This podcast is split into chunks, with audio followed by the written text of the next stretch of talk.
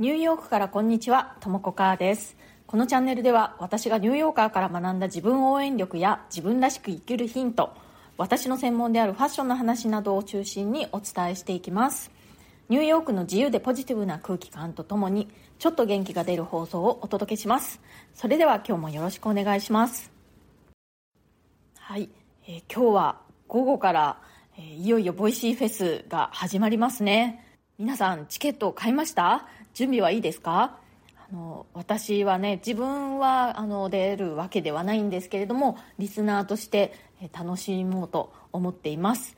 でねあの時差の関係上私ニューヨークにいるのでねそのリアルタイムでどうもあんまり聞けなそうなのがちょっとね残念なんですけれどもあの今日のオープニングだけはねうんなんとかちょっと夜更かしして、えオープニングだけでもちらっとこう雰囲気味わいたいななんて思っております、え社長の尾形さんによるとそのオープニングの音楽がめちゃくちゃかっこいいっていうことなんですよね。なのでちょっとそのことが気になっちゃってそれだけ聞いてから寝ようかな。でもそれ聞いちゃったら続けて聞きたくなっちゃうかな。どうしよう。という感じでおります。今日はですねボイシーのハッシュタグ考えすぎないコツというのを見てねちょっと思うことがあったので、えーお話ししたいと思います。これねあの2つのポイントに絞ってねちょっとお話ししたいなと思います。まずね1つ目はえ考えすぎっていうのはそもそも悪いことなのかっていうことですね。えあなたはご自分のことをね考えすぎるタイプだと思いますか？私自身はですね、えおそらく考えすぎるタイプだと思います。なんでそう思うかというと、よくねこう人と話していていやそこまでは考えてなかったわっていう感じで、リアクションされることがあるんですね。だからまあ考えすぎちゃうタイプなんだろうなって思うんですね。だけどその時のニュアンスっていうのはあまりこう悪い意味でねそんなとこまで考えて考えすぎだよっていう感じではなくて、えーそこまで自分は考えてなかったけれどもなるほどという感じでねあの割と好意的なニュアンスの場合が多いように思います。でねこの考えすぎるタイプの人とあんまりこう深く考えない人っていると思うんですけれどもこれってねもうねあの割と持って生まれたタイプのようなところがあると思うんですよね。なのでまあ自分が考えすぎるタイプだった場合もうそれはねそういう性質だっていうことで、まあ、割と仕方がないって感じかなと思うんですね。でまああのそうやって考えすぎるタイプの人もいればそうでないタイプの人もいてでそれぞれにねあの良さがあると思うんですよね。なのでなんで自分は考えすぎちゃうんだろうって別に悩む必要はないと思うんですね。ただ自分はまあ考えすぎがちなタイプなんだなっていうことを知っておくとどんどんねその思考の迷宮に入ってしまって出てこられないみたいな状況は避けることができるかなと思います。自分を客観的に見てねあまた私結構こうぐるぐるとね考えてるわみたいな風にちょっとこうメタ認知というのかな。自分を客観的に見ることができれば思考の迷宮の中に入ってしまうっていうことは避けられるかなと思います。そしてもう一つね私がその考えすぎということで、えーお話ししたいなと思ったのはえ考えすぎというかこういわゆる気にしすぎみたいなことですね。この気にしすぎのケースなんですけれどもこの場合他人の目とかね他人がどう考えているのかということがすごく気になるということが多いんじゃないかなと思うんですけれどもこれに関してはですねもうあの他人の考えというのはコントロールできないというふうに割り切るしかないかなと思っています。あの大体ねもう何をやっても何を言っても全員にその賛同してもらえるとか共感してもらえるっていうことはないんですよね、まあ、大体まあ賛否両論みたいな感じになって、まあ、賛の方が多ければね、あの気持ち的には楽だと思うんですけれども100%共感してもらえたり賛成してもらえるっていうこともほぼないんですよね。だからいくらこう自分がこう真心を尽くして良かれと思ったことであってもそんな風に受け取ってもらえない場合っていうのもねあるわけなんですよね。でこれは私はあのニューヨークに引っ越してから特に強く思うようになったんですけれどももう本当にね世の中にはもういろんな感じ方考え方をする人がいるっていうことなんですね。まあ、あの日本に住んでいた時でもねいろいろな考え方の人いるなとは思っていたんですけれども、まあ、あのアメリカに住むようになってさらにその幅が広いなということを認識して本当にこう自分の想像を超えた考え方をする人がいるわけなんですよね。であの真心を尽くしても分かり合えない時はもう分かり合えないんだなっていうことをすごくこう身に染みて感じてでそうなるとやっぱり周りにこう判断を委ねていてももう振り回されてしまうわけですよね。なので周りの反応とかまあ、自分の言動がどういうふうに受け止められるのかっていうのをこうあんまり気にしてももうキリがないんですよね。本当にね世の中いろんな人がいますから自分がその時の判断でこれがベストだろうという、まあ、言動をしてそれがよく受け止めてもらえないってことはまあねあることだししょうがないと思います。でまあ後からね自分の言動を振り返ってみてであやっぱりあの時こうしなければとかこうしていればって思うこともあるかと思うんですけれどももう過去はね変えられないですからね。今どうするかこれからどうするかっていうことですよね。本当にね何を言っても何をやっても、ま、好かれることもあれば嫌われることもあります。できることは、まあ、誠意を尽くすっていうことと、あと、こう、自分にとってね、こう、やりやすいというかこう受け入れられやすい環境に身を置くようにするっていうことかなと思います。そしてもうそれ以上はねもう気にしすぎないようにしましょう。はいコメントのお返しをしたいと思います。海外での友達の作り方。これは10月16日の放送でした。レモンさんからの、えー、ご質問に回答した回だったんですけれどもそのレモンさんご本人からコメントいただいております。ご回答ありがとうございました。共感いただけてすごく勇気づけられました。自己開示も大切ですよね。挨拶や雑談などはいつも同じような返答になっていましたがもう少し話題を振ったり自分の話もしてみようかなという気持ちになりました。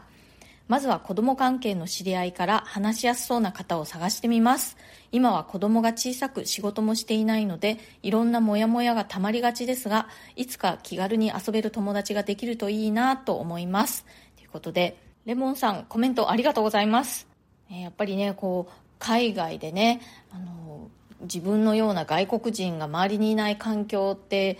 ちょっとねその輪の中に入っていきづらいっていうのすごく分かりますけれど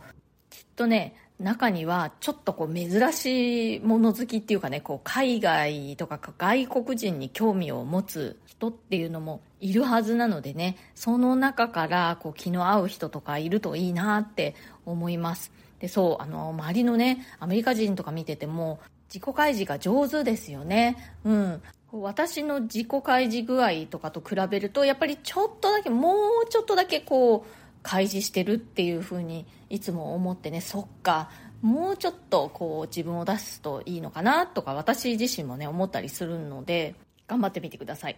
そしてえっ、ー、とね理念 NYC さんからレモンさんに温かいコメントをねいただいております。レモンさん横からすみません。過去海外在住子育て中なので分かります。お近くの図書館の読み聞かせの時間やリトミックのクラス連れて行くと同じ年頃のお子さんを持つ親かっこベビーシッターも多いけれどがいるので話題や興味も似てるかもしれません。いい出会いがあるといいですね。海外子育て大変だけどぼちぼちやっていきましょう。ということで、えー、リネンさんありがとうございます。ちなみにリネンさんはニューヨークで子育て中なんですよね。あのそう私自身はね子育ての経験ないんですけれども周りで子育てしている人を見ていると本当にねその子供通じからのママ友を超えたもう本当の友達ができた人っていうの結構いるので子供がいるっていうのはねすごくこうプラスだと本当に思います。それからタリュアさんからもコメントいただきました。私は転勤の帯同によりここ10年で3回転居をしました。地元から離れた場所で新たな友達作りの必要がありましたがやはり幼い子供が一つのきっかけになってくれたと感じています。今思い出してもあの時声をかける勇気を出してよかったと心底思う出会いがそれぞれの土地でありました。ダメ元みたいな気持ちでしたが勇気を出せばいつか必ず優しい人に出会えるものだというのが私の持論です。仕事を手放し子育てをし始めた時のなぜかもやっとした気持ちわかります。レモンさん良い出会いが訪れるよう願っています。ということでタリワさんもありがとうございます。やっぱりこうちょっとこう勇気を出して声をかけてみるとかっていうことがすごく大事ですね。本当にねあの私自身がねその子育ての経験がないのでこうやって実際に子育て経験者の方たちからねこうバックアップしてもらえてってもありがたいです。でもそう私本当にね周りを見ていても子供がいると出会いが増えるなって思うことが多いのでね。きっとレモンさんも子供を育ててるがゆえの出会いってきっとあるんじゃないかなって思います。それから意外と断り下手なアメリカ人たちの、えー、放送回にもコメントいただいております。テンテンマンニューマイギア G ピクセル8 Pro さんから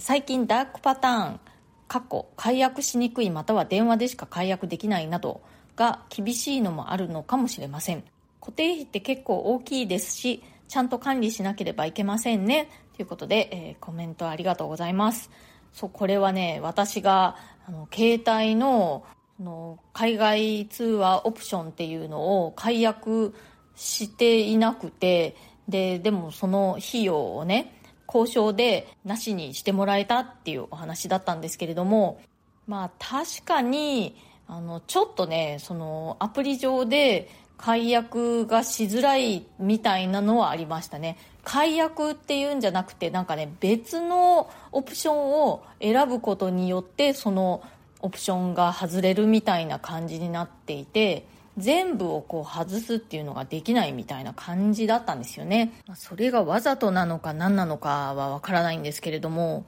まあ、でも、あの、あっさりとね、あの、あ、そうですかっていう感じであの返金してもらえたので、よかったです。それからもう一つ、えー、ご紹介しようかな。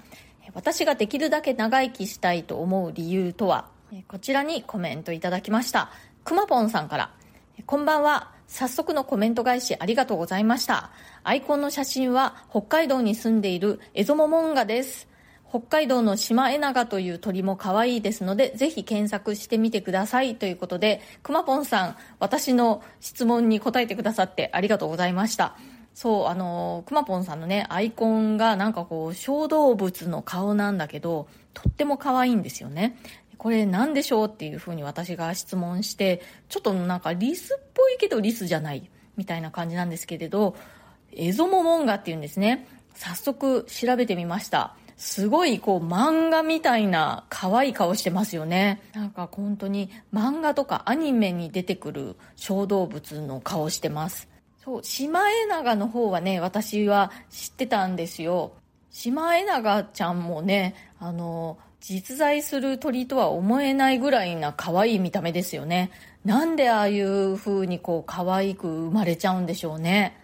まあ、あの、ご存知の通り私は猫が大好きなんですけれども、猫ももうすごい可愛いなと思って、何のためにこんな可愛いんだろうとかね、思ったりします。はい、今日は、えー、考えすぎないコツというハッシュタグでお話ししてみました。まず一つは、そもそも考えすぎるっていうのは別にそう悪いことではないということですね。そして二つ目は世の中ね、あの、いろんな感じ方、考え方をする人がいるので他人の反応を気にしすぎてもしょうがないよというお話でした。今日の放送が気に入ってくださったらコメントやご感想もぜひぜひ送ってください。あの今日の放送に関係ないようなコメントとかね、ご質問とかリクエストなども大歓迎です。それからチャンネルのフォローや SNS でのシェアなどもしてくださるともとっても嬉しいです。いつも SNS でシェアしてくださる皆さん本当にありがとうございます。それからプレミアム放送も配信中です。週に2回以上、通常放送よりももっと近い距離感で私の入浴生活の具体的な話やプライベートな事柄などについてお話ししております。このチャプターにプレミアム放送一覧のリンクを貼っておきますので、ご興味ある方はぜひチェックしてみてください。最近ではですね、